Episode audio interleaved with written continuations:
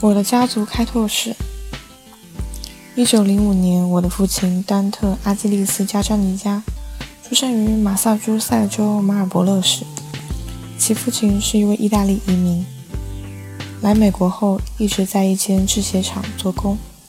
他在新罕布什尔州曼彻斯特的一所罗马天主教文法学校——圣安萨尔姆学院念完书，打算回家加入父亲工作的厂子。指导他去圣安萨尔姆学院上学的是当地的一名牧师。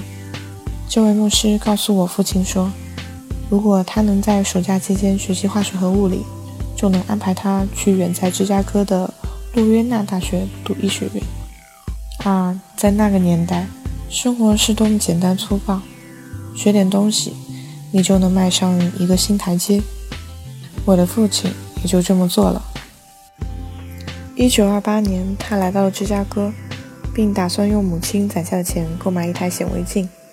可惜的是，这笔钱存在银行里，在一九二九年爆发的经济危机中全部打了水漂。在芝加哥，离他住所不远处的拐角，发生了那场臭名昭著的情人节大屠杀。主犯是黑帮老大阿尔卡彭。我父亲甚至亲耳听到了克拉克大街传来的枪声。有时他会去当地的一家小餐馆买些蛤蜊杂烩，顺便偷几包以为主食之一的独立饼干。而餐馆旁边的小巷子，就是枪杀的案发现场。为了攒生活费和学费，他凭借一副又高又壮的好身板，当过半职性的橄榄球运动员。他还做过电梯员，在电梯里完成了不少功课。也不知道他究竟是怎么做到的。我曾经思考过我俩境遇之间的差异，毕竟我是在灯红酒绿的加利福尼亚城市帕萨迪纳享受着有偿的住院生活。芝加哥的四年生活结束了，他动身前往火车站，心怀一个计划，搭上第一班列车去一个阳光灿烂的地方。他达成了自己的目标，踏上了洛杉矶的土地。并于1932年到1933年期间，在大名鼎鼎的洛杉矶县医院实习。1933年的元旦，他和伙伴们打算去看玫瑰碗的比赛。他快步地走下医院大门的楼梯时，迎面遇见了来上班的母亲。三个半月后，他们结婚了。我的母亲经历了丰富多彩的一生。她曾经是大名人艾梅森普尔·麦克弗森的秘书。艾米是一名福音传教士，并创立了四方福音教会。他在自己修建的安杰勒斯教堂里主持的布道，令全洛杉矶心驰神往。为我母亲定下这份工作，让他来到这个传媒之都的是他的父亲，著名的罗伯特·格里菲斯医生。他是洛杉矶的首位整容医师，同时也是一名才华横溢、事业有成的外科医生。他的病人里有不少好莱坞明星，包括玛丽·毕克夫、查理·卓别林、牛仔明星汤姆·米克斯以及玛丽昂·戴维斯。我的这位未曾谋面的外祖父是一位闻名本地社交圈的国际象棋好手，达到了大师级水平。常年为《洛杉矶时报》撰写国际象棋专栏的赫尔曼·斯坦纳是他的好友。1937年，在参加完一场国际象棋比赛后。两人于返回好莱坞的途中被一辆卡车迎头撞上。我的母亲是通过报纸得知了外祖父因车祸丧生的噩耗。不久前，我平生第一次看到外祖父的照片，注意到我俩的面部特征存在一些相似的地方。不过，我并没有继承他的象棋基因。我的哥哥阿尔则获得了这份天赋。洛杉矶的生活节奏很快，充满了生机。然而，时值大萧条。工作紧缺，即便是内科医生也很难找着饭碗。在洛杉矶求职失败后，我的父亲觅得一份科罗拉多河渡槽工程队医生的职位。渡槽将水从香利亚纳州引到加利福尼亚，工程浩大。不过，身处沙漠中央的父亲在工作之余，还张罗起了别的项目。他在工厂附近四处勘探，并获得了采矿权。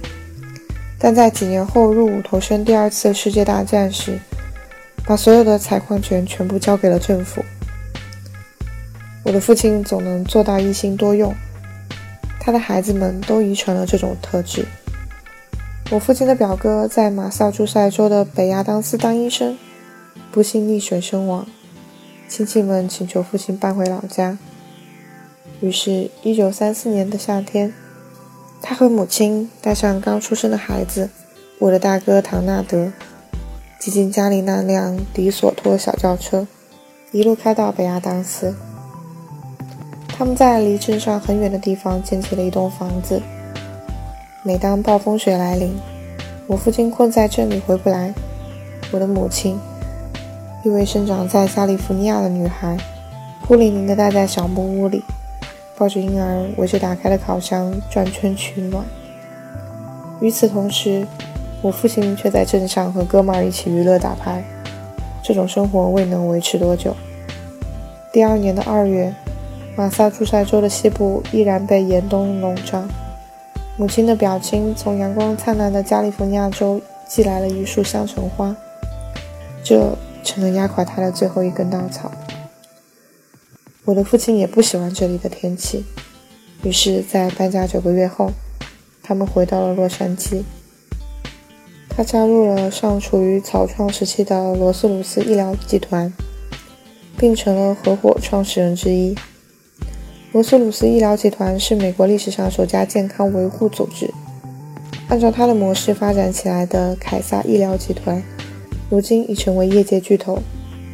很显然，我的父亲是一位勇敢且特立独行的人。在我看来，他的成功之路毫无疑问充满了迂回曲折。但他能认同我的观点吗？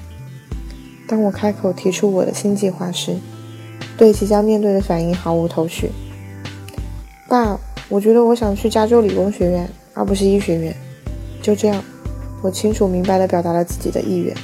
父亲以资深医学权威人士的姿态看着我说：“迈克尔，既然可以雇博士来为你工作，你又为什么会想去自己读博士呢？”他深深地被我弄糊涂了。几乎没有人能像我的父亲这样对医疗事业如此投入，一心扑在患者身上。在我的记忆里。他很少安心享受假期，取消或缩短休假对他来说才是家常便饭，因为病人永远是第一位的。不过片刻之后，父亲露出了微笑，并为我送上了祝福。但是说到底，要想被加州理工学院录取，这仅仅是一道小坎，就连能被加州理工学院纳入招生考虑的要求，我都无法达到。我在前文中提到过。这所大学里已经挤满了了不起的小天才，其中绝大多数都令我望尘莫及。不过，我慢慢了解到，相当一部分学生之所以去加州理工学院，其实另有原因。他们通过某种方式向未来导师证明了自己的工作能力，而途径往往正是像我这样参加暑期实习。于是，我的实习经历就成了申请成功的唯一希望。